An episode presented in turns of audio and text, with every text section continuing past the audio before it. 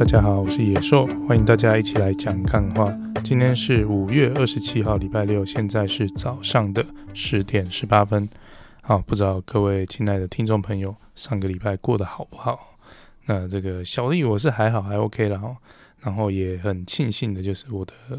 好同事啊，我们这个小农同学，哇，终于回来上班了，感觉好像蛮久没看到他哈。哎，看到他就想到说啊，对对对，这个。我好像下个月要出国，他，出国前哦，虽然说这个疫情应该是已经不太需要 care，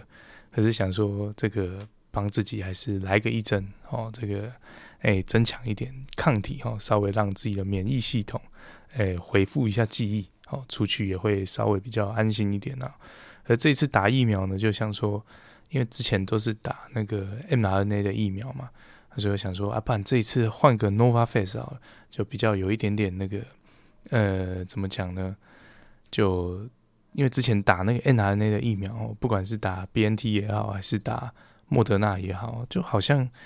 隔天基本上发烧好像已经变成是标配了。我想说啊，这打疫苗，我把它当成安慰剂在打的话，啊，不然就不要发烧好了，选个应该。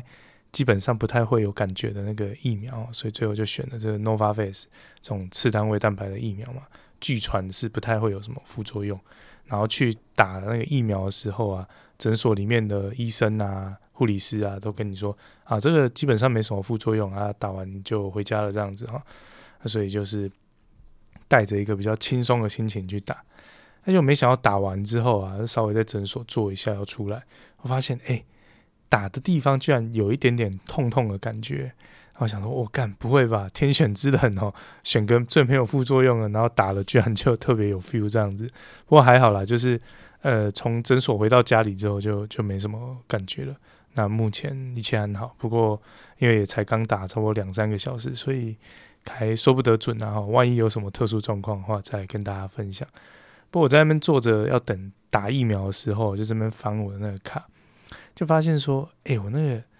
疫苗的这个就是呃，COVID-19 的这疫苗，哈，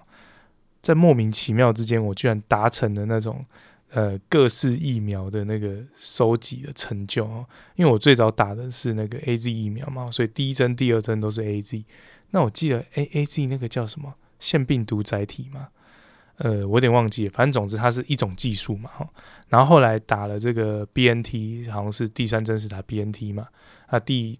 这个 BNT 呢，就是 mRNA 的这种新的疫苗技术，然后到第四针呢，也是打莫德纳，也是这个 mRNA 的这种技术，啊，这就两种技术了嘛，哈，然后接下来打这 Novavax 次单位蛋白，最传统的这种疫苗技术，哇，这加起来，我发现呵 呵我的那个那个卡是那个联合国，然后最微妙的地方就是那个卡已经一张。写不下去了，所以他把一张卡再钉了另外一张新的卡。我想说，到底这个卡还有没有那么必要，一定要要去做？因为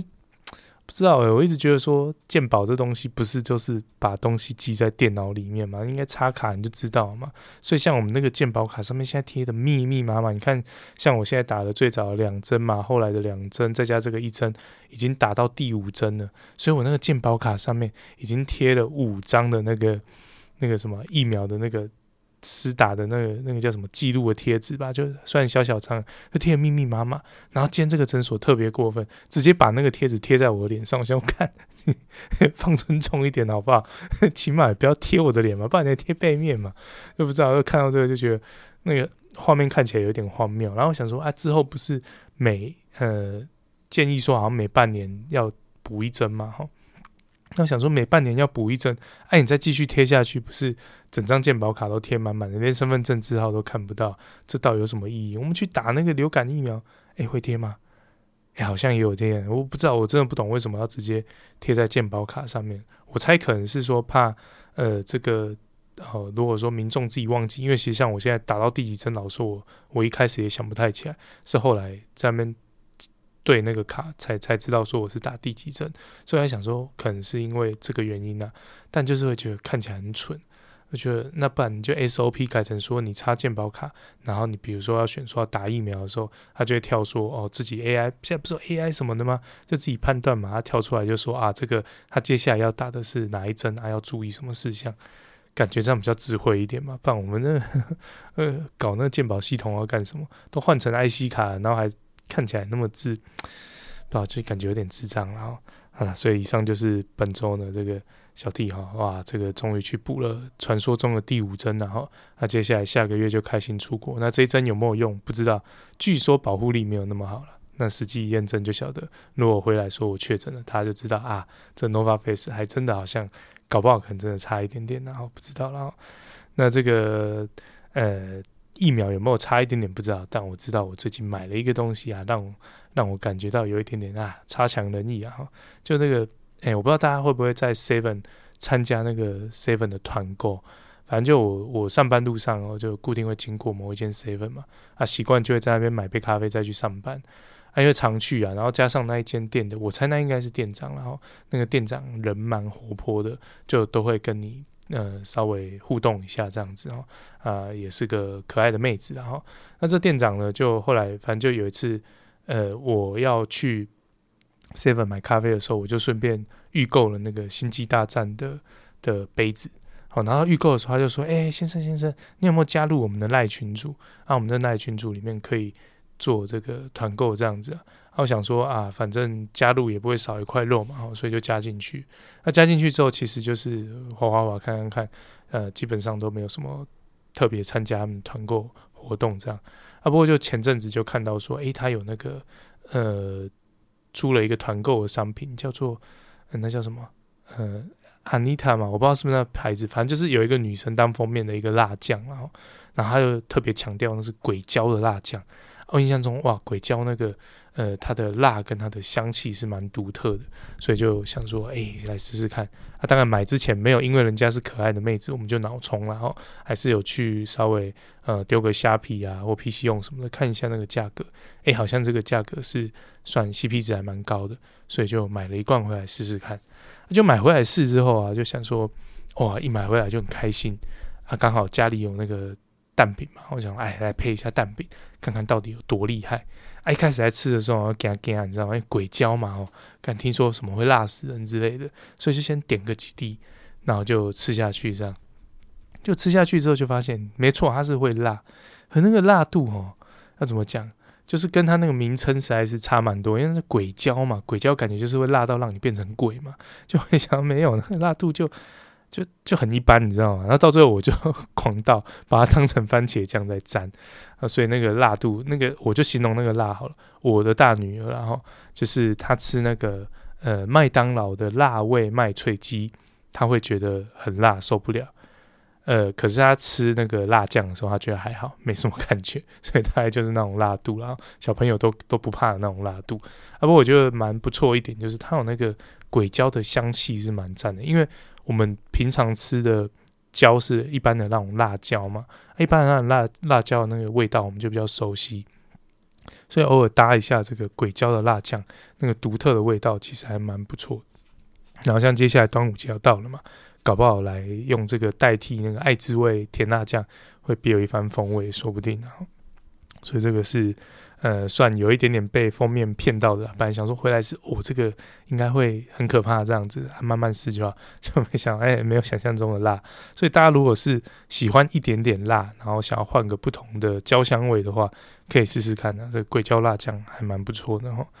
那当然，这个被鬼椒辣酱骗之外呢，我们最近也被另外一个东西骗哦，就是我们的伟大的 Netflix。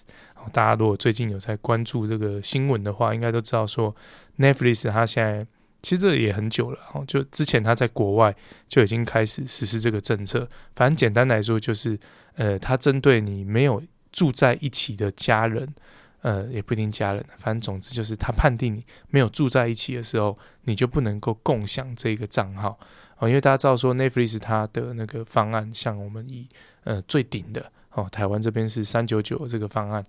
呃，它是可以。同时，我如果没记错的话，同时可以四个装置去收看。然后，那如果这四个装置呢，呃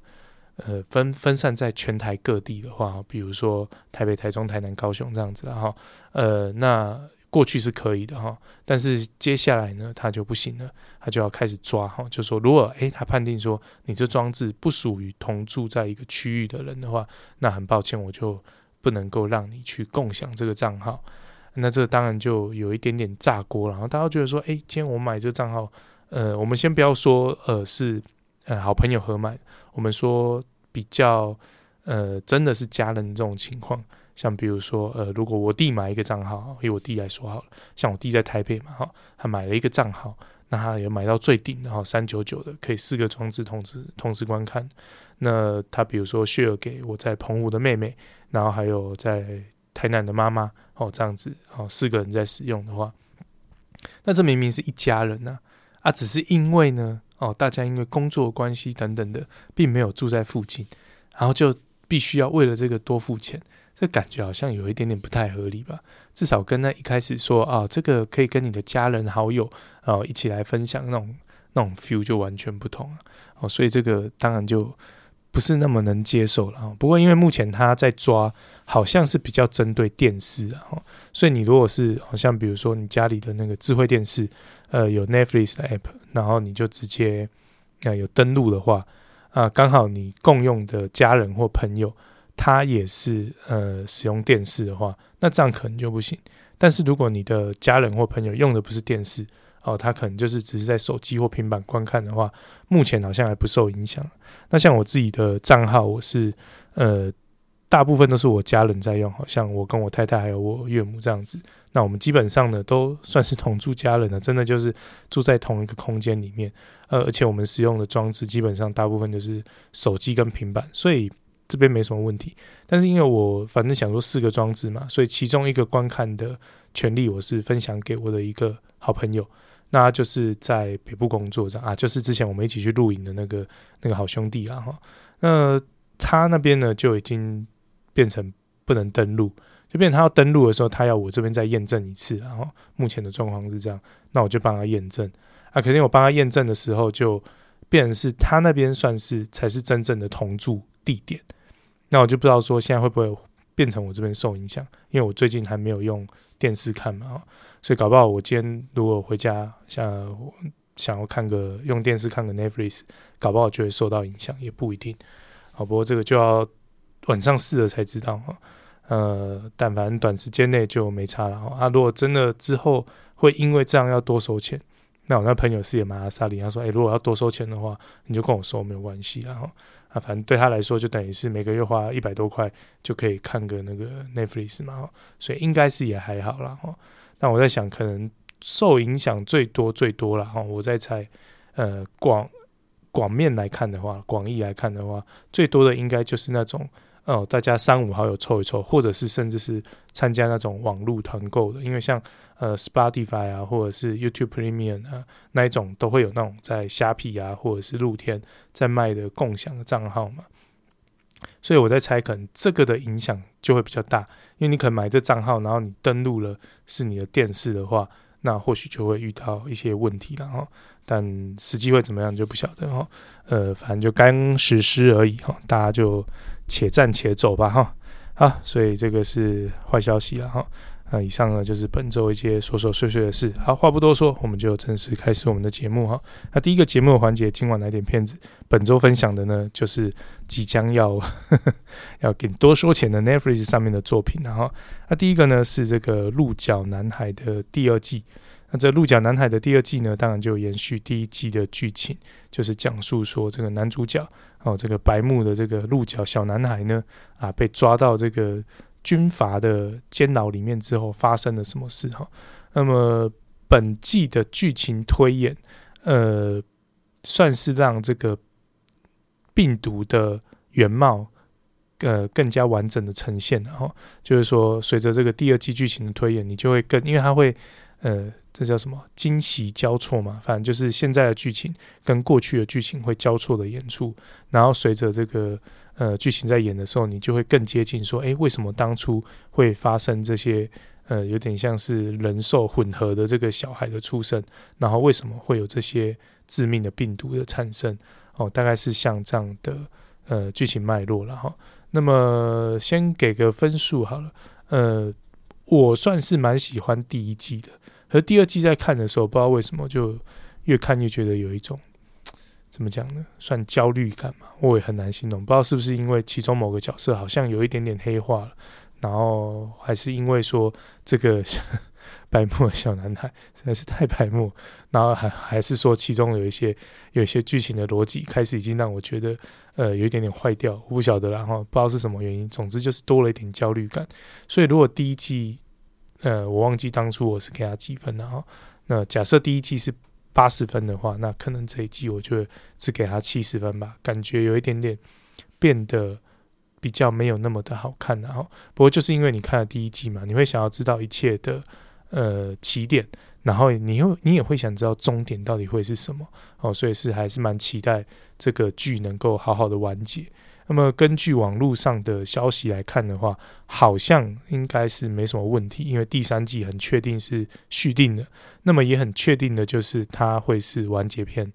呃，也顺利在纽西兰开拍了哈，所以就可以好好的期待一下哦。那么接下来，呃，完结的第三季，好，那就希望会是一个好的结果了哈。好，那这就慢慢等待吧。那接下来呢，是另外一个也是续作的作品，那是最终季，然后就是《超能力霸王》Netflix 版本的，呃，这应该是第三季吧。然后它上面也很直接告诉你是 Final，然后所以应该也是最后一季。那看起来最后那个结局应该也也。也是这样的哈，不会再再有其他新的东西了哈。那么这一季的剧情呢，主要是呃，我觉得也不太算延续上一季啊。总之，在新的这一季呢，有新的反派出现了哈。但这一季的重点是放在说这个呃男主角哈，就是算这个呃真正的最原始的这个光巨人的传承者哦，他内心的一些挣扎。然后导致他力量的失控哦，比较偏向这样的剧情。然后呃，也会有比较多的剧情是在讲述说，诶，呃，有点像 Marvel 系列那一种人在面对超人类的时候的一种冲突感。哦，呃，像比如说超人类在呃执行这个拯救任务的时候，难免会有一些破坏。哦，那这些破坏。到底是好还是不好？那或者是说，到底我们需不需要超人类来拯救我们？哦，之类类似像这样冲突，都放在这一季的剧情当中。然后，那么如果给个分数的话，就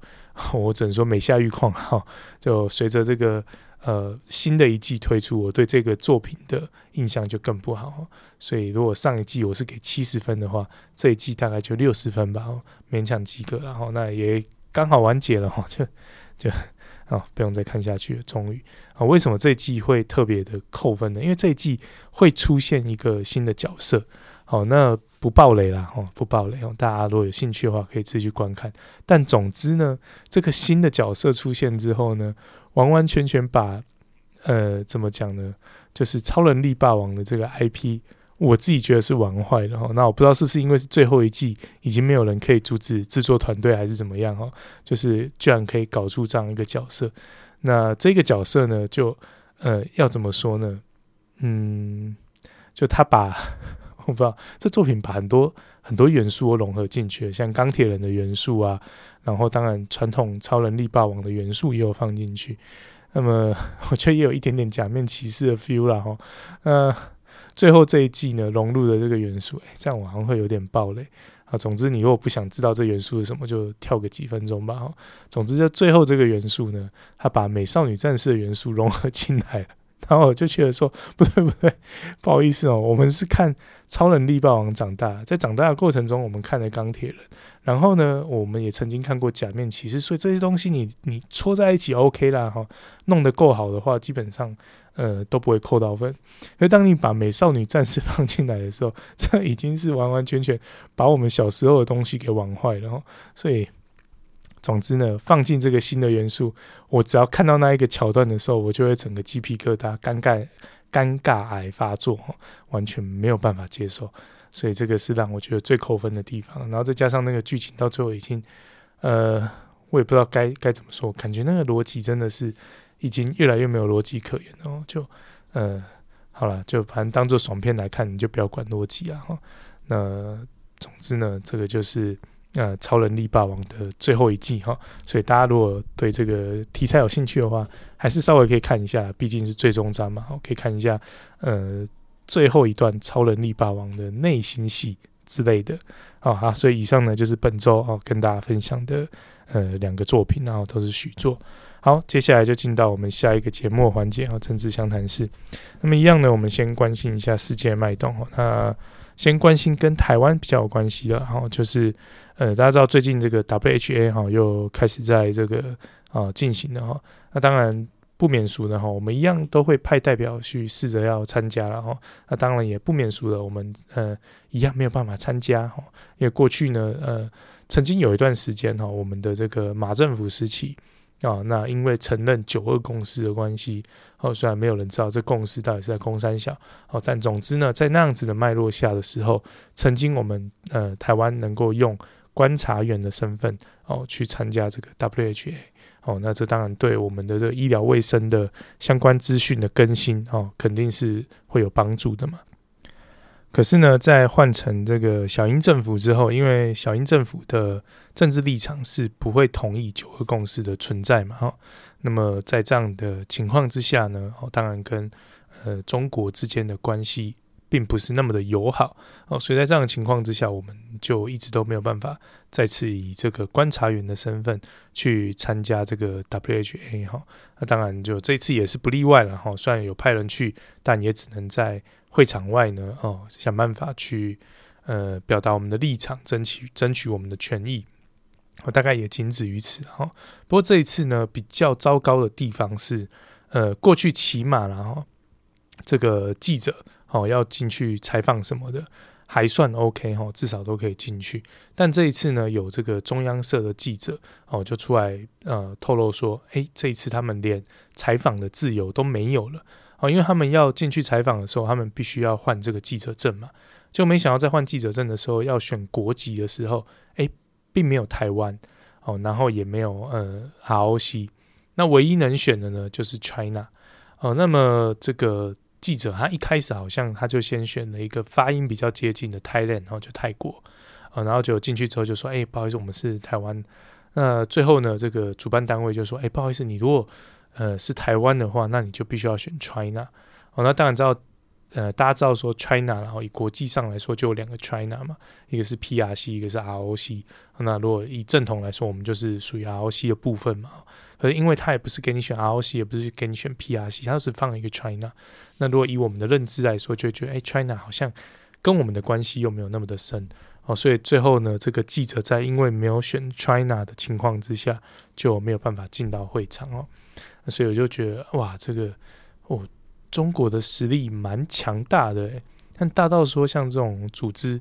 呃，都已经怕他怕到说，哦，连这种呃记者的采访自由都要，哦、受他的这个意识形态所绑架，哦，就非得 China 不可，然后就不知道为什么要搞这么一套，然后不然你也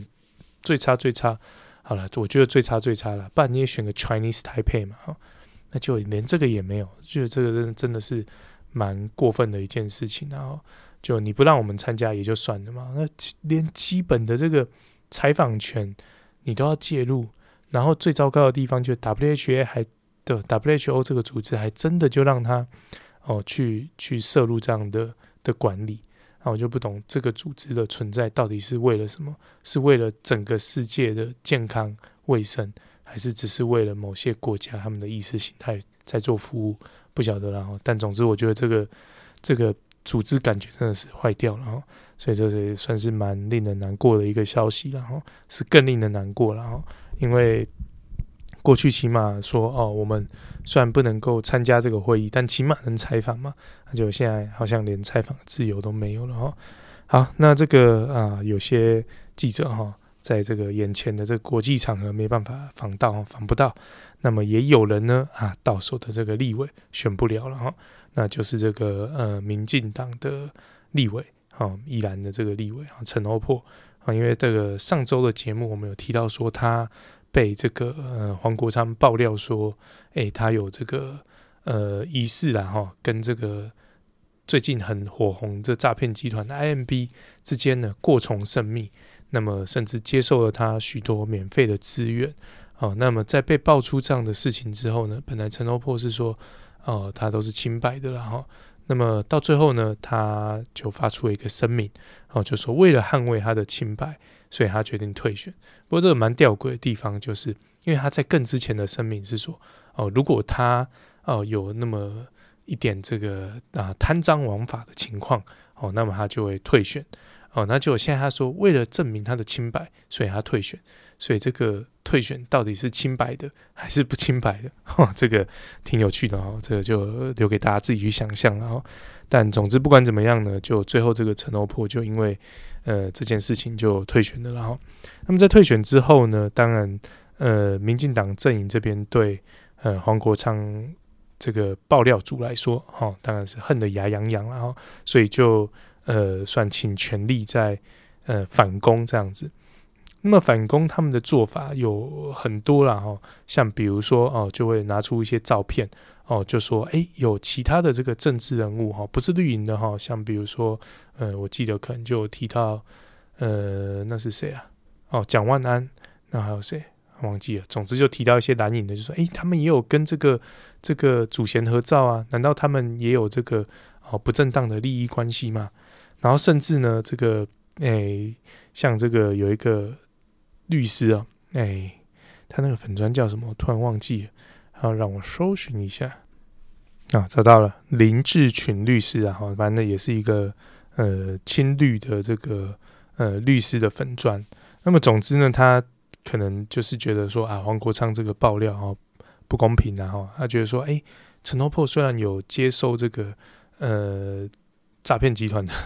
的这些资源，但是难道你黄国昌就清清白白的吗？来，我们来看黄国昌的这个政治献金啊！你看他政治献金，你看洋洋洒洒一大排都是这个建商的这个斗内啊，哦，然后他也讲到说啊，你看像黄国昌最近当这个 YT 的直播主啊，看到那个直播的斗内那么多，难道他每一笔的斗内都是干干净净、清清白白的吗？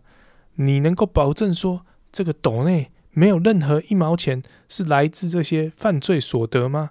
哦，那当然，这个是呃指控。你要说完全没有道理，好像 也不对啦，也没错。的确，这个呃呃黄国昌老师哦，他有接受这个呃政建商的斗内嘛，因为过去他也曾经是个呃政治人物哦，所以收受这些政治献金，当然是呃蛮有可能发生的事情。不过这蛮有趣的地方就是，今天如果收受政治现金，然后呢，呃，黄国昌做出来的行为是啊，我来替这些建商辩护，好、哦，所以这个我收了钱，拿钱办事嘛，哈、哦，来这个啊、这些什么哦，房地那叫什么房地好、哦，实价登录二点零，好，什么房地合一二点零，什么平均地权条例，好、这些东西我就不要讲了。这些东西会让建商受影响啊，就不要讲了。好，所以我们就可以回过头来看，到底黄国昌在担任立委的期间有没有这么做？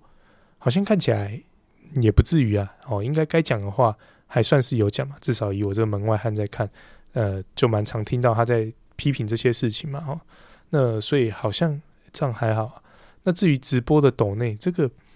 要怎么说？直播的抖内这当然啦。哈，我们如果想深一层的话。我们就做个最邪恶、最邪恶、最极端的假设好了哈。如果今天这个啊国昌老师哦，实际上呢啊出来搞这些直播、搞这些爆料，是受了某个呃势力的影响。好，我们也不知道是谁啊。假设啊，比如说呃来自中国的这个统战集团，他们要做这件事，所以他们就私下呢啊跟这个黄国昌老师来做接触，然后就说：“哎，我跟你说，来。”你只要做这个直播的节目，我就会想办法在直播中啊，抖内给你大量的金钱，哦，那你就就这个呃，就去尽量的发挥吧，哦，这样子，好，假设是这样的话，然后那当然的确是呃蛮糟糕的哈，就有可能是实际上真的是坏坏，所以我们就再仔细想一下哦，因为这个斗内其实网络上好像都查到资料嘛。那根据这个，呃，我记得是四叉猫的爆料，好像斗内的金额也没有想象中的高啊，当然是也不错啦哈。呃，我们一般人在看这收入当然是不错，哦，可是这个斗内的金额还会被 YT 抽嘛哈，所以 YT 抽一抽之后，他可能就是收个几十万。那么根据国昌老师自己所讲，然后呃没有去验证哈，呃，他收到这些斗内之后哈，扣除成本，呃，他的哦一定比例。会捐给一些他觉得不错的 NGO，那那些 NGO 呢？呃，就看起来然后也都是还蛮不错，像比如说哦居住正义的啊，然后好像之前也有不知道是呃教育还是什么的相关的啦，反正就是一些看起来蛮正面的 NGO，然后剩下的才是留作呃斗内的营运呃整个直播的营运的的一个基金嘛哈，所以这样子看起来留的钱也不多啊。假设他说的为真的话，所以这个就会觉得说，哎、那在这方面去讲，好像。问题也相对比较小嘛，好，那当然你要说会不会有一些是啊搞诈骗，然后搞黑道的，那去捐这个钱去斗内，那当然也是有这个可能性的存在了哈。不过这个实在是也太难去验证了哦，毕竟它呃并不是一个那么受管理的金流了哈。啊，但是这个问题难道就只有黄国昌老师吗？没有吧，不管是蓝的、绿的、哦白的，他都有可能嘛。每个都嘛是想办法在搞自己的。的声量搞自己的抖内，所以像比如说苗博雅他们也会开直播啊，那他的直播难道就不会收到抖内吗？哦，那所以就会有一样的问题存在嘛，所以去打这个真的是没什么意义了。然后最糟糕的一点就是，呃，有一个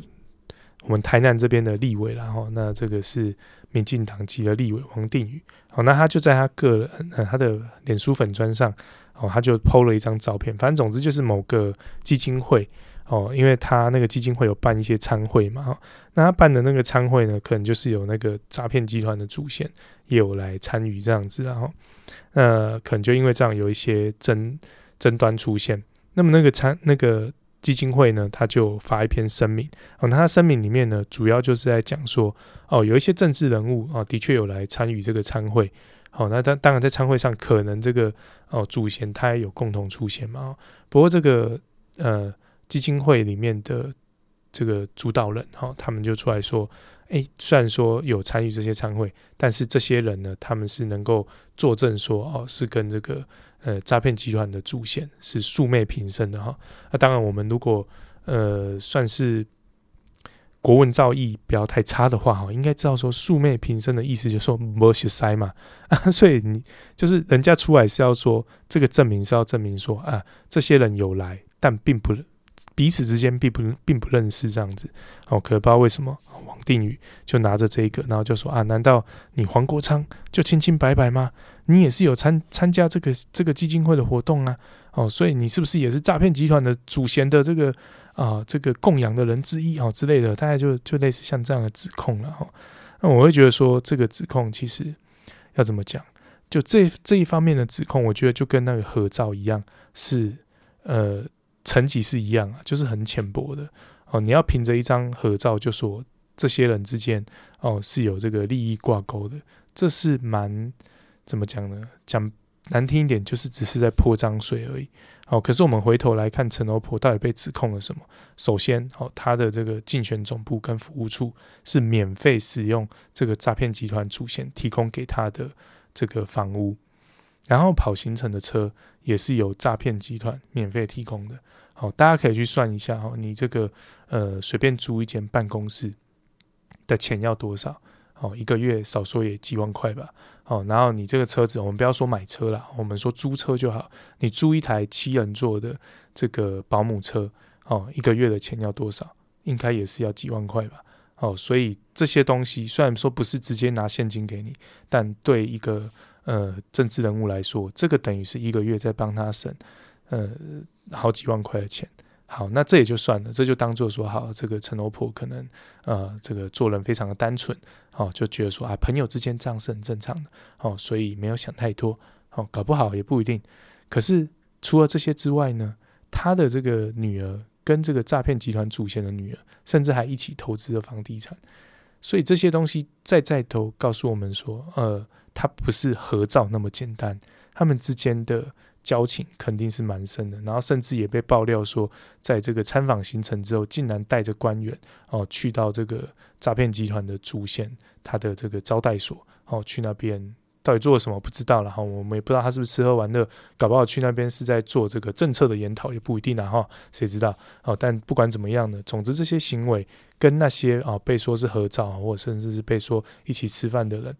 这比起来，在程度上是差蛮多的吧哈。所以我觉得说实在话了，陈欧珀退选刚好而已啊。那么这个民进党的这个他们自己内部的这个廉政委员会，呃，也有对这个陈欧普做出一些惩处了哈。啊，不过这惩处看起来就是呃雷声大雨点小嘛，因为他们就说啊，这个行为当然是不 OK 哈，所以我们要啊给他一点警告哦，然后也提醒我们的这个党员啊，不要再有这样的情形。我觉得这警告无那不了啊，请问被记了这警告会怎样？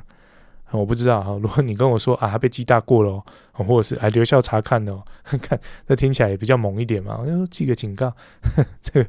不知道听起来很荒谬了哈。但至少做出一些事情，然后那如果接下来假设然后减掉真的去侦办，查出说，哎，他跟诈骗集团之间有一些更密切的这个配合的话，哦，真的被定罪之类的，好，那或许。或许就真的会去处理下去了，不知道。好，那这个就慢慢看下去吧。好，好，那这个在争执中了哈，哎，有人这个拿了这个诈骗集团好处，啊，当然也有人没拿，啊，莫名其妙被说有拿。好，不管怎么样呢，最近呢有一个人啊，他开始收到这个人民来自人民的好处哦，应该是人民啊，不知道，那就是我们这个伟大的柯主席了哈，这个民众党的主席柯文哲呢，柯 P。哦，因为他已经宣布要参选总统了嘛，所以就开始在做这个募款的行动了哈。那这个募款呢，才刚放上去，好像说过没几个小时吧，哈，就已经九百多万，然后将近千万啊，所以很快就蛮快就破千万的哈。那么呢，这个呃，因为这个募资的情况算是。呃，旗开得胜然后这情况看起来算蛮不错，哦，所以幕僚就拍一下这个柯 P 的 reaction，然后那看起来柯 P 就是笑得蛮开心的这样子哦，那这影片就放上去，呃，看起来回响也还蛮不错的哈。那么截至这个五月二十六号早上十点为止，然后因为这来自新闻的资料哈，那目前呢啊到那那个时间点为止呢，累积哦已经突破七千万元的这个。呃，募款的话，所以就代表说，诶，这个柯 P 要选总统，至少钱的部分看起来应该不至于到完全没有着落了哈。那其实最近不知道这个体感上了哈，从 Facebook 啊或一些社群媒体啊、新闻等等的留言下面，呃，去看的时候，会觉得说，诶，柯文哲搞不好选的会比想象中还要来得好，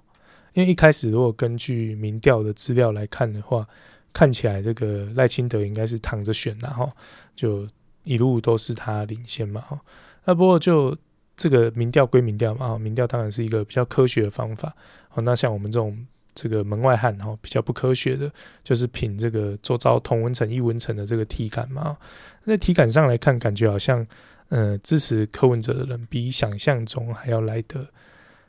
多。然后另一方面，我觉得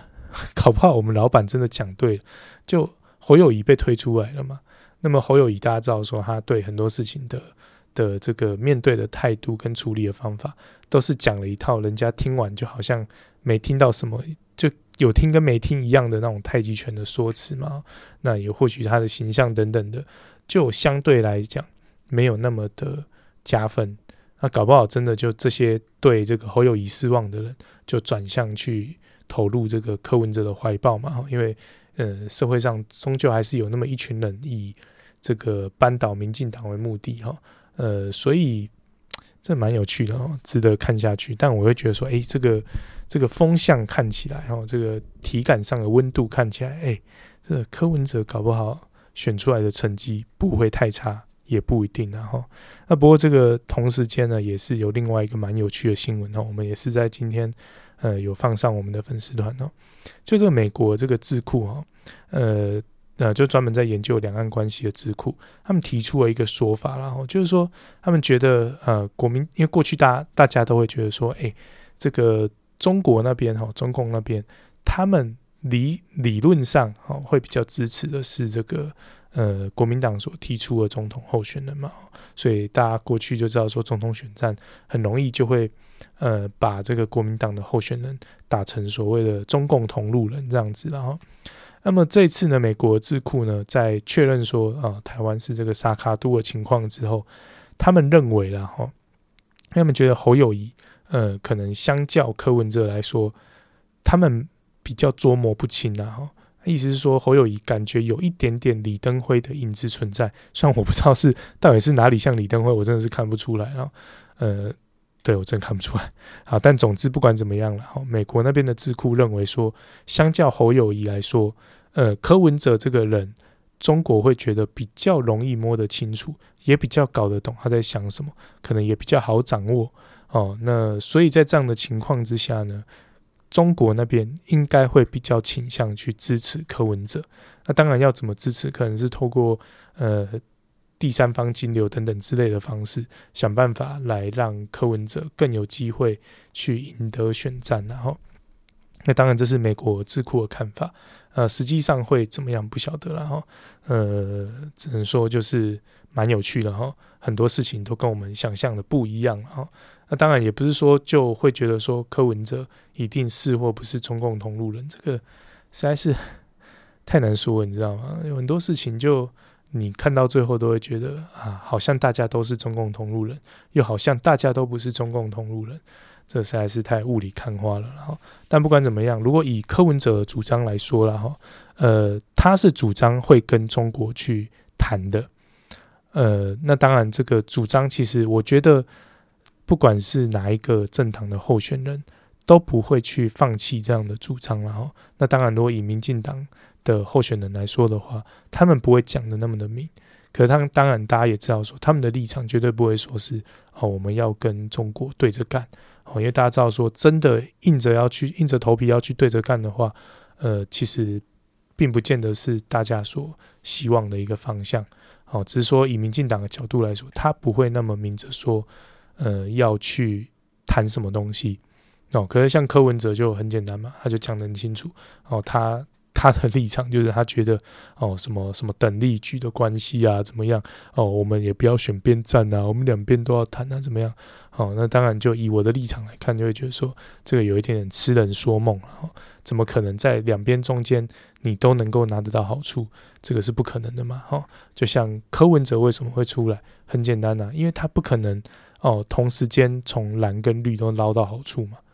对吧？哦，如果兼他这个哦不要创政党，然后一样维持是这样个人的角色，哦，在这两边之间哦要去采取一个等力举的一个做法，哦，那他就可以捞到最大好处。可实际上就是没有嘛，到最后他还是必须得要自己站出来成立一个政党，然后去做选举这样的事情。哦，所以这个东西就是。跟我们想象中的都差蛮多的了哈，呃，当然没到选举结束的那一刻，都没有人知道到最后结果会怎么样哈，所以大家就慢慢期待吧。还有几个月，这选战已经开始哦，慢慢在展开了哦，还有很多的变数都很难让人知道了哈。好，那么讲完中共最喜欢的那个人，我们也要来讲一下中共最不喜欢的那个党了哈。那么就是这个民进党这边呢，他们的选举策略也开始在布局哈。那么最近呢，就搞了一个有点像是刺客团的成立哈。那到底怎么一回事呢？就是民进党的党主席哦，这个赖清德，那当然也是我们的这个呃二零二四民进党推出的总统候选人。然后，那在五月二十四号呢，在这个呃。召开中执会之后呢，他开了一个记者会，叫做“民主大联盟”哈。那么就是他宣布说呢，在几个比较艰困的选区，哦，像这个新北市的第八选区，哦，就中和区，然后第九选区永和区，还有第十一区呃新店区，哦，这三个区呢，会分别去征召这个吴峥啊、李正浩还有曾柏宇来参选这个二零二四的立委选战，然后。那我是觉得这一步棋下得算蛮漂亮的哈，因为大家知道说吴峥跟曾柏宇都是从时代力量出走的嘛，那么他们目前应该是还没有加入政党吧，所以这个所谓的民主大联盟，应该如果我没有搞错意思的话，他们是还是用无党籍去参选，好，只是民进党会支持他们，呃，有一点点像。这算是啊，有一点像之前的柯文哲啦哈，大概是类似像这样的合作模式。然后这个李正浩呢，之前呢曾经是国民党里面的议员，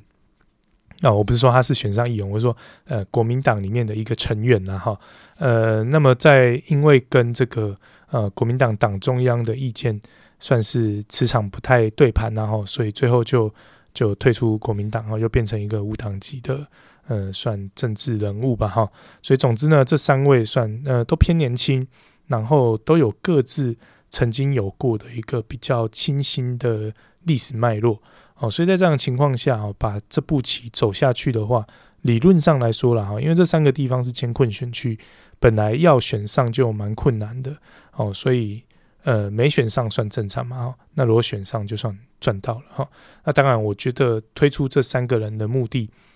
我认为啦，我认为本来就不在选上，而是在吸票哦。因为这个算是跟民进党的同温层离得没有那么的近哦。虽然我们知道说，呃，或许他们没有那么讨厌民进党，可终究他们也不是民进党的人。那也或许民进党深绿的一些人，也不见得那么喜欢这些人，然后。但如果这些人有出来，算是跟民进党有一个很密切的合作，然后出来做选举的话，哦，个人会觉得说，诶，那是不是一些呃没那么同温层的人就会被吸引？好、哦、像比如说大家知道最近呃年轻族群哦，因为或许有些人对这个呃民进党执政之后这八年是有一点失望，然后有一些他们关心的议题没有获得良善的解决，哦，所以对民进党失望的情况之下，就没有那么喜欢民进党。但是如果呃有这一些呃人的加入，那会不会有一部分像这样子背景的人会转而觉得说啊，民进党或许还不错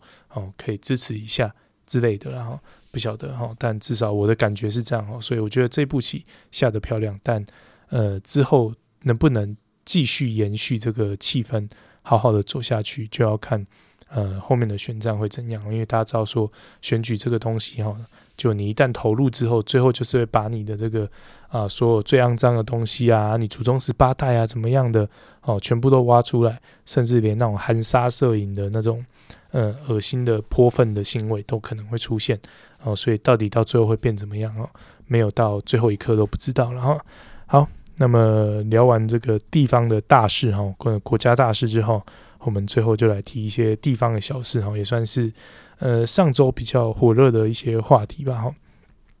那哎，不能说上周了，算上上周末哈。不过我们来不及收录一些内容哈。嗯，那就是呢，第一个呢是这个台大经济系系学会会长的这个参选延上风波了哈。那总之呢，就是台大经济系的系学会呃要选新任的会长嘛哈。那当然就会有人参选。那参选的时候就有一些证件哈，去呃公布出来。那就没想到呢，其中有一个参选人哦，他在公布他的证件的时候，就令人瞠目结舌哈。到底是怎么一回事呢？就是他的证件居然充满了满满的歧视哦，比如说歧视胖子嘛，像我们这种胖子就被歧视哦，就说什么 BMI 超过多少的人哦不能搭电梯，然后好像也讲到什么 LBGTQ 的人哈不能怎么样怎么样哦之类的，然后什么女生哦不能跟军人交往。然后之类的，反正就很多了。好，诸凡不及备载，反正就是各种哦，充满了男女歧视啊，然后这个呃身材歧视等等的，反正就我们觉得最糟糕的东西，全部都融合到这个证件里面去了。然后当然，这个证件说实在了，我一看就知道这证件绝对不是正经的政见哈。可是因为他开玩笑的手法实在是呃太拙劣了哈，就变成看了之后就觉得你。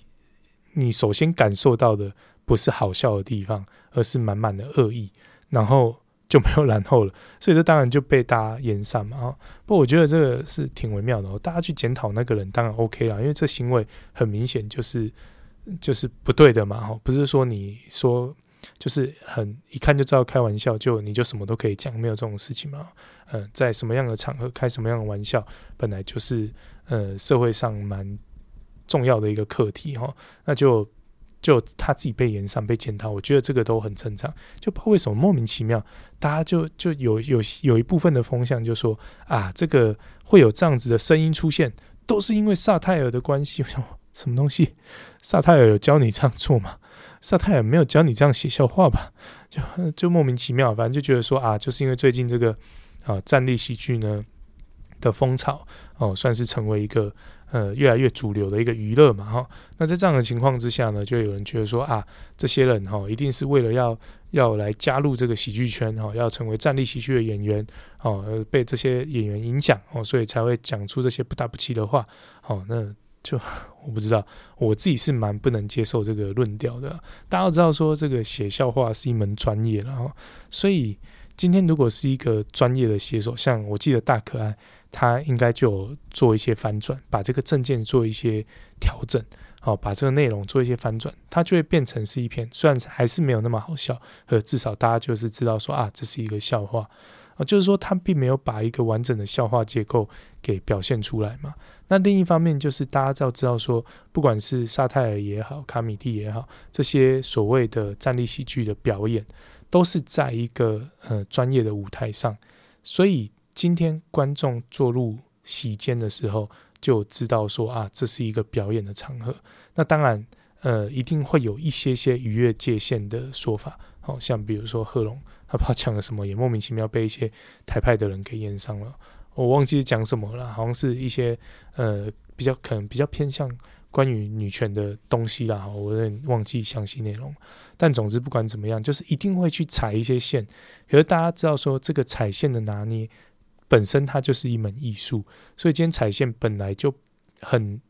嗯。呃不太会说一下子就把它踩到很外围的地方去，然后一点都不收回来。像这个学生的做法，他就是踩得非常的外面，完全超乎我们对所谓开玩笑的这个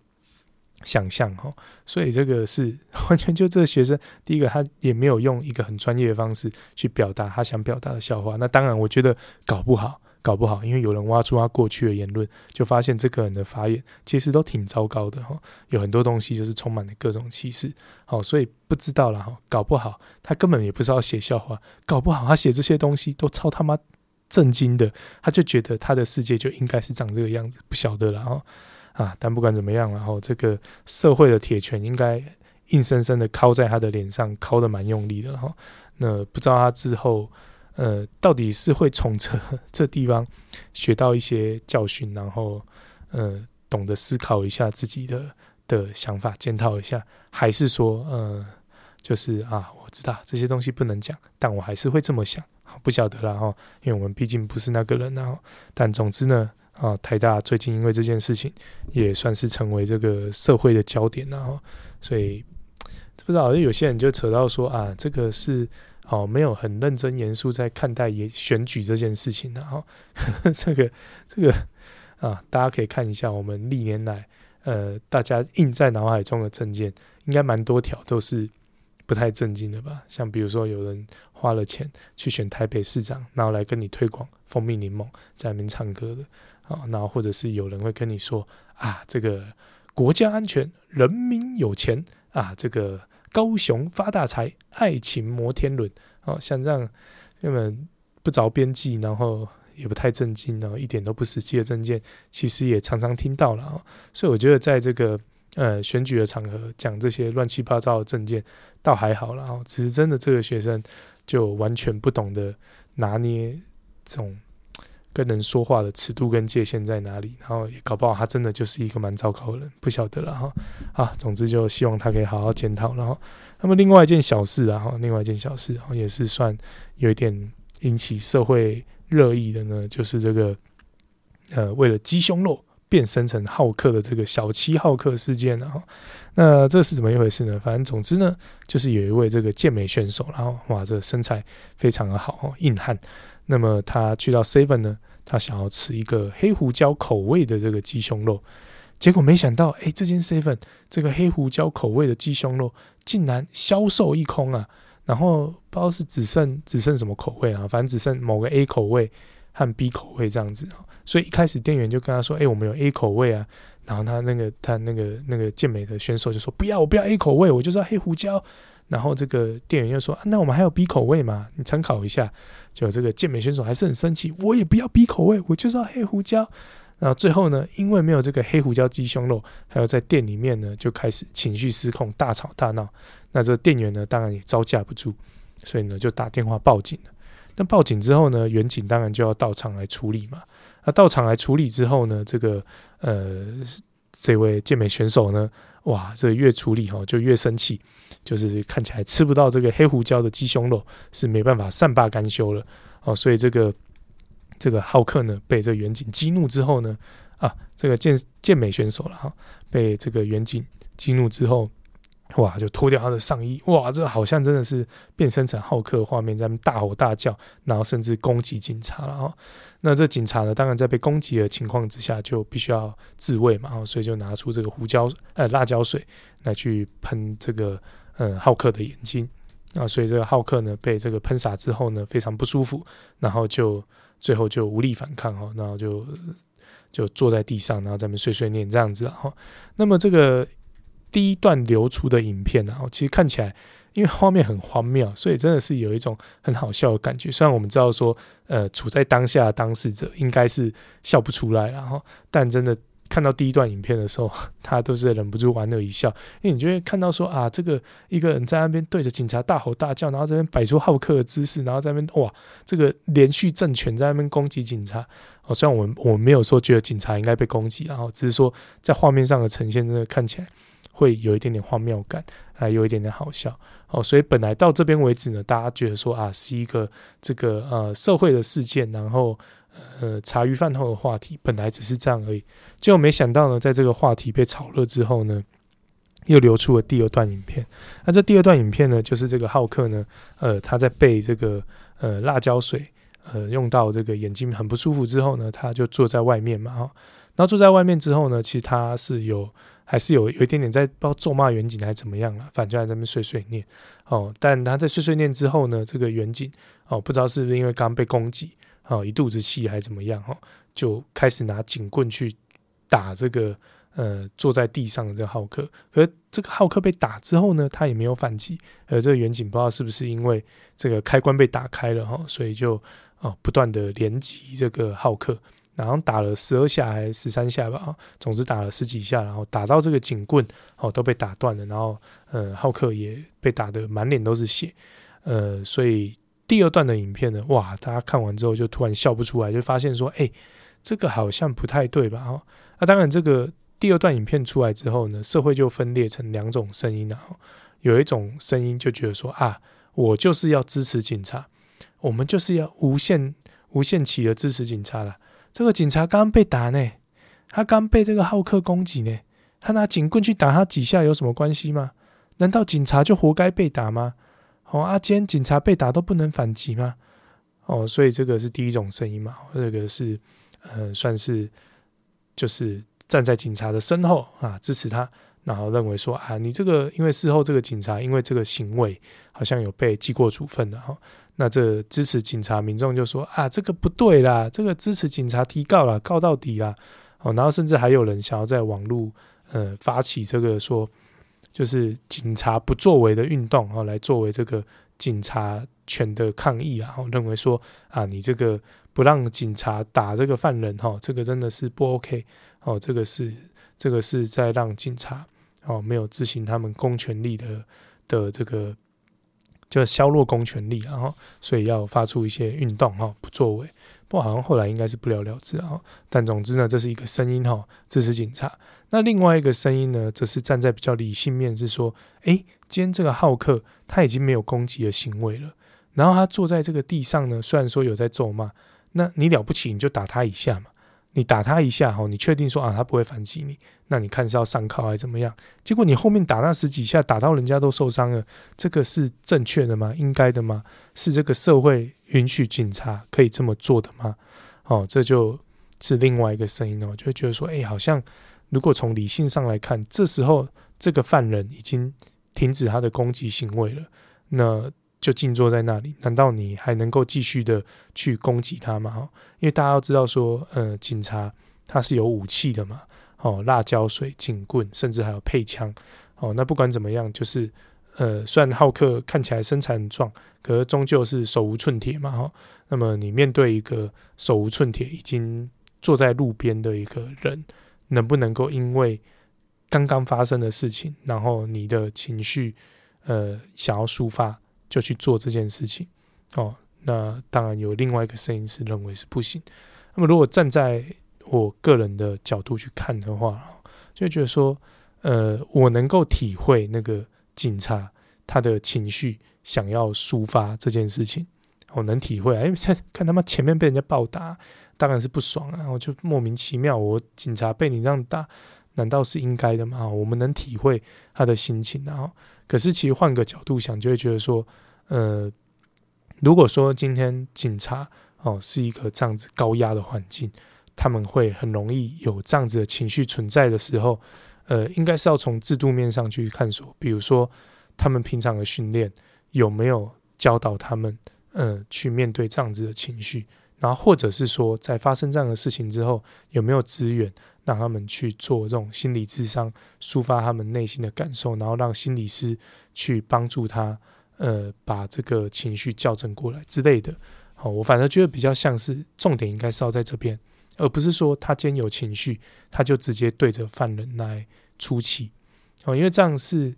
真的是应该的吗？哦，我觉得，呃，要看你是谁。好，如果今天你是一个。呃，路过的当事人哦，比如说我们这样说好了，像之前就有发生过这个，呃，有一名好像教非洲舞还非洲鼓的老师哈，被这个警察大外割嘛哈。那当当时社会也是像这样分裂成两个风气，那你就想，今天如果你是类似像这样的角色，好，你是一个呃路过的一个正常的人，然后警察在没有任何就是很正当理由的情况下去盘查你，然后甚至对你使出这种呃比较稍微有点暴力的行为，难道你能够接受吗？哦，或者是说哦，比如说今天我被警察盘查，然后呃警察因为他今天情绪不是很好，心情不是很好，然后他就突然拿出警棍来攻击我，然后再说啊这个人看起来就是坏蛋嘛，你看像我这个哦那个一脸很肉，看起来不是不是很好相处的人。好，难道警察可以因为他心情不好，然后盘查我的时候就突然就对我攻击吗？哦，这当然也是不行嘛。所以我觉得这个是嗯，蛮值得大家去深思讨论的了啊。那当然，呃，每个人看这件事的角度不同啊。像我们自己粉丝团里面也有非常支持警察的人。好，那当然，我个人是我我觉得说警察权当然要捍卫。所以他如果今天是被浩克攻击的情况之下，拿出警棍来反击。甚至开枪，我都觉得 OK。可是，在今天浩克已经冷静下来，坐在旁边的时候，呃，浩克已经变回博士的时候，这个你在这时候攻击，这行为真的不是很妥当了哈。不过，这也显示出我们呃警察的训练过程，或者是他们的一些资源，搞不好还有很多的检讨空间存在，也不一定。好，好，所以总之呢，这个算算是也是让社会引起蛮多讨论的一个事件了哈。好的，那么以上呢就是本周的这个政治相谈室。接下来呢就进到我们今天的话题了哈。那么今天的话题其实本来啦哈，本来啦是上个礼拜想跟大家分享，就是如果我们有录音的话，本来要分享的哦。不过因为实在是太莫名其妙了，去参加一个工会旅游，被这些呃同行的旅伴们哈搞到快起笑哈。所以就临时换了一个话题，那么所以就延到这个礼拜来跟大家分享哦。所以这个算是两三个礼拜前发生的事啊。哈，就母亲节那个礼拜呢，呃呃，小弟我呢就是带着家人哈，我们去溪头的妖怪村，算是欢庆母亲节了哈。呃，刚好就是度过了一个蛮不错的周末哈，所以就跟大家分享一下哈。那这一次去这个妖怪村哈。呃，算是参加他们的一个算赏银方案吧，反正就一博二十，然后就住一个晚上，然后吃两餐。那当然也有一些搭配的行程，这样子，哦，是这样的一个方案。因为我们家人口数比较多，然后所以我们最后是住这个呃六人房的家庭房。呃，选择的呢是他们的这个，我如果没记错，叫什么百老汇的房型吧。总之就是那个房型，它里面会有溜滑梯啦。那么是选项这样的一个方案，好，所以来跟大家分享哦，到底这一次的行程是好或不好。那首先呢，先分享一下硬体，然后，呃，简单来说呢，整体而言，然后整个妖怪村，那当然它是一个营造出一个非常棒的日式氛围，然后，所以你去到那一个区块的时候，呃，你会觉得好像有一点点到了日本的那个感觉，好，所以这个基本整个园区哦，虽然说，呃。并没有非常的大，然后但整个园区的那个那个 feel 还是蛮不错的哦。那么刚刚有说我们这一次住的呢是六人房嘛，哦，那这房间实际进去之后，我是觉得呃算蛮普通的啦。就你说装潢什么的各方面的那个氛围，呃有没有到很豪奢？我觉得是还好哦，那空间来说的话，就是一般六人房该有的空间，然后也没有什么特别厉害啊或亮点的设施。呃，那甚至这个洗澡的呢，也只有一般的淋浴哦，它是没有泡澡的哦，所以就是普普通通这样子。然后，那不过幸好我们是选那个有溜滑梯的房型哦，所以最差最差至少小孩子还可以稍微溜一下溜滑梯哦，他们自己这样玩也是蛮开心的。然后稍微弥补一下哦，不过它的这个设计啊，哦，就是呃，要怎么说？我觉得是。没有那么友善啊，因为他当初规划不知道是碍于空间还是怎么样，就是很多地方你都必须要去搬你的行李哦，是要搬上阶梯的那一种哦，所以今天如果说你的行李是有一点多、有点重的话，哦，像我们嗯 check in 的地方跟我们住的房间，它就有一点距离了哦，所以光那一段我们就是必须要拉行李拉好一段距离。然后呢，要进到房间要搭电梯之前，你还必须要把你的行李然后搬上阶梯，所以在这方面的设计，个人是觉得没有那么的友善。然后，所以像如果我们算还好，因为住一个晚上而已嘛，行李也没有带的特别的多，所以不至于到很困扰。而今天如果说是啊，比如说有人要在那边住个两三天，然后或者是他们家的行李特别的多的话，应该在搬行李这一块会有一点点。不是那么的舒服了哈，好，所以这个是房间的部分，感觉没有那么的理想，稍微了哈，但也不算太差了哈。好，然后最后呢，是它有这个儿童的游戏室，好，可是它这有儿童游戏室的这个指标设的不是很好了哈，所以就如果你是在呃没有问呃店员的情况下，你要去那个游戏室，你看它的指标，基本上很有很大的机会会找不到。呃，因为像我们第一个晚上，呃，就是有试着要最后要带小孩，想说啊，睡前不然去玩一下那个游戏室好了，啊、所以就试着要要去找嘛，就找找找，哎，跟着指标走到了某一栋的某一个楼层之后，就发现，哎，到这边就没了，可是这一排都是房间呐、啊，没有看到任何一个游戏室的存在啊，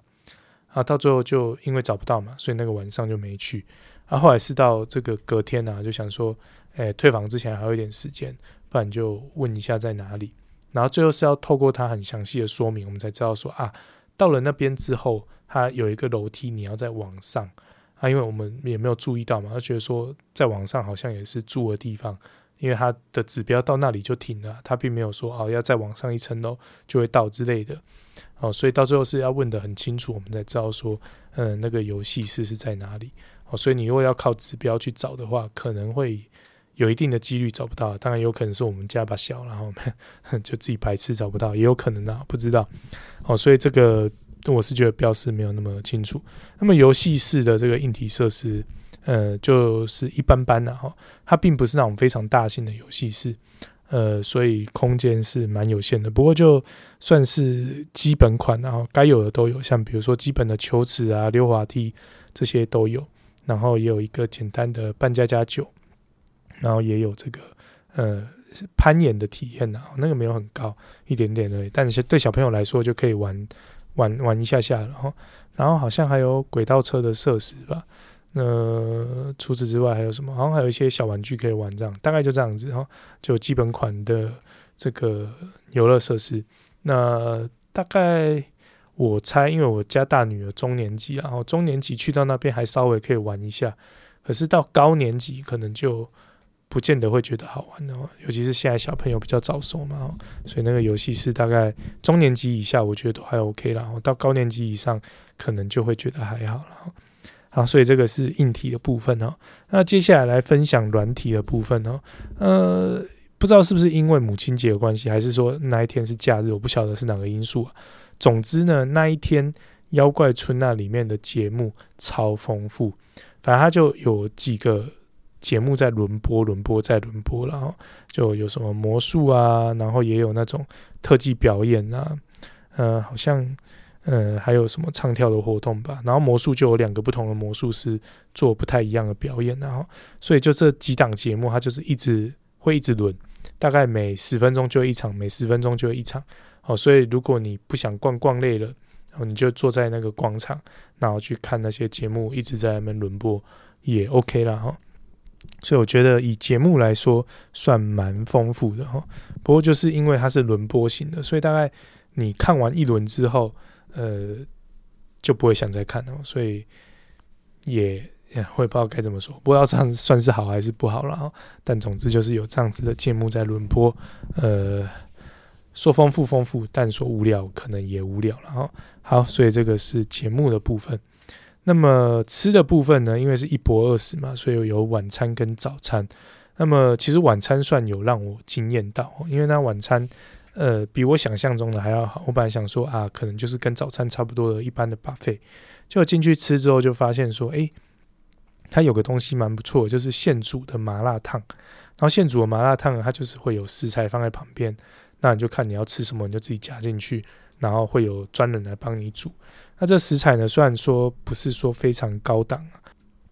可是里面是有鲜虾跟这个蛤蜊哦，这两种算是相对比较贵一点的食材。那因为它很新鲜，啊一直补一直补，所以你就可以，如果爱吃的人可以一直吃一直吃。好，所以如果要吃回本，这搞不好是有机会。但我个人是还好，因为怕痛风，不敢吃太多了。OK，因为它那个现煮的，哦，那个吃起来真的很赞。然后又有又有各种面，所以你就煮各种面，然后呃打你喜欢吃的食材，然后加一些自己喜欢的调味。哦，那吃起来真的是蛮棒的。然后除了这个呃现煮的麻辣烫之外，它把费其他的东西也不算太差哦，至少吃起来还不错啦哦，所以比我想象中的好。所以相形之下，早餐就呃略显普通啦。我觉得一般你可以想象得到的早餐 buffet 大概都在里面会有啊。不过就蛮棒的，就是它有那个呃。一样是自己煮的，哦，这个是自己煮的那个大米啊，所以如果爱吃面啊，爱吃爱吃米粉的，我记得有面跟米粉吧，反正就爱吃这些东西的，你就可以自己现煮来吃，那吃起来也是蛮不错的。然后，好，所以这个是一博二十吃的部分，然后，那么呃，除了饭店哦，它本身付了这个两餐之外呢，我们另外有买一个东西，算是。呃，那个地方限限定限量的，叫那个咬人猫面包。它其实里面好像是那个呃烟熏鸡肉搭 cheese 那样子，然后外面会有一个咬人猫的叶子，然后那我自己买了之后吃是觉得说呃好吃啦，东西是好吃，而其实就是一个好吃的面包。那老实说，你在平地，我们平常找那面包店，应该可以找到类似的产品。呃，如果说特别要去那边，然后还要排队的话，因为它那个是有限量的嘛，然后我还真的有看到有人特别排队要去买那个面包，我就觉得如果要排队买的话，好像是没有那个价值，然后所以如果你刚好去到那边，呃，需要排队买的话，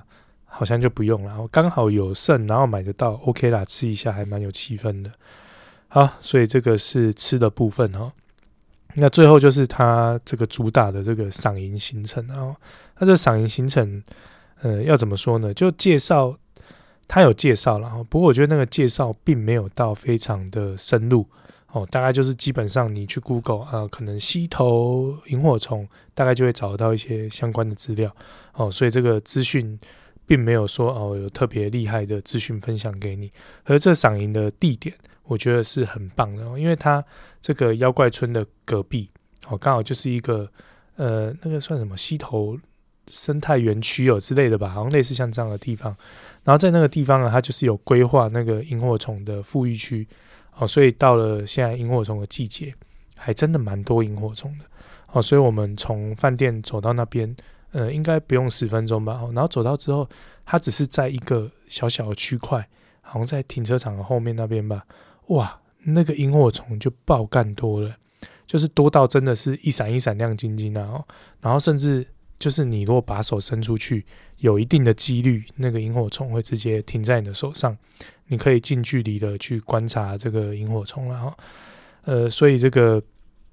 像我们家那个小鬼啊，就老二，他手上就真的停了一只萤火虫，啊，我们还真的有拍到。所以蛮开心的哦，这个赏萤的行程地点很棒啊，不过介绍就普普通通。但不管怎么样，如果是呃像我们都市的地方比较难看到萤火虫的话，呃去那边看一下萤火虫是还蛮不错的哦。所以最后呢，这整体在那边的整个旅游的住宿经验要怎么说呢？这次一博二十的这专栏，然后感受上没有很差。可是你要说有没有到哇好棒哦，厉害到我觉得我下次一定要再来。是不至于啊。虽然说我家女儿是说啊，好想再去这样子，可是我觉得那个，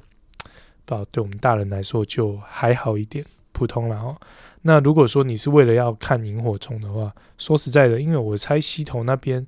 找认真找一下的话，应该可以找到蛮不错的民宿。好，所以如果要说 CP 值要高的话，下一次的哈，下一次如果还想要去看萤火虫什么的，我可能就会去找看看有没有更更好玩的民宿，然后去住啊，一样可以去妖怪村走走看看、玩玩吃吃，但是就不用在那边过夜。啊，到晚上的时候再走下去，去那个溪头的那个呃那个什么风景区，去里面去看那个萤火虫，大概这样子我会觉得 CP 值会更高一点哦。啊，所以以上呢。就是我们这个算两三周前，哦，这个欢庆母亲节去了这个溪头妖怪村的一些心得分享，然后，那节目到这边呢，也差不多要进入尾声的部分了哈。那到结尾的地方，我们一样送一首歌曲给大家。那么今天呢，就送上这个呃，算是闪灵乐团跟珂拉琪合作版本的合掌。那这合掌是闪灵乐团的作品，然后，那么他们在这个大港开唱的时候呢，呃，有一个跟珂拉琪合作的，呃，算慢节奏的版本哦。因为刚刚我们聊到妖怪嘛，哈，就来分享一下鬼王的歌。那这个慢节奏版本的这个合掌，哎，听起来也别有一番风味哦。因为它慢节奏之外呢，它是会柔合进这个珂拉琪主唱。夏子的这个温柔歌声啊，那这个温柔歌声呢，再搭配这个慢板的节奏，会让这一首歌呢有全新的一个味道，然后甚至就是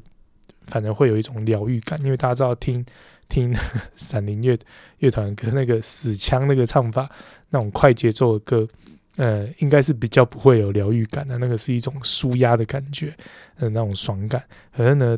这个夏子版本的这种。温柔歌声版本、慢节奏版本，听一听之后会有一种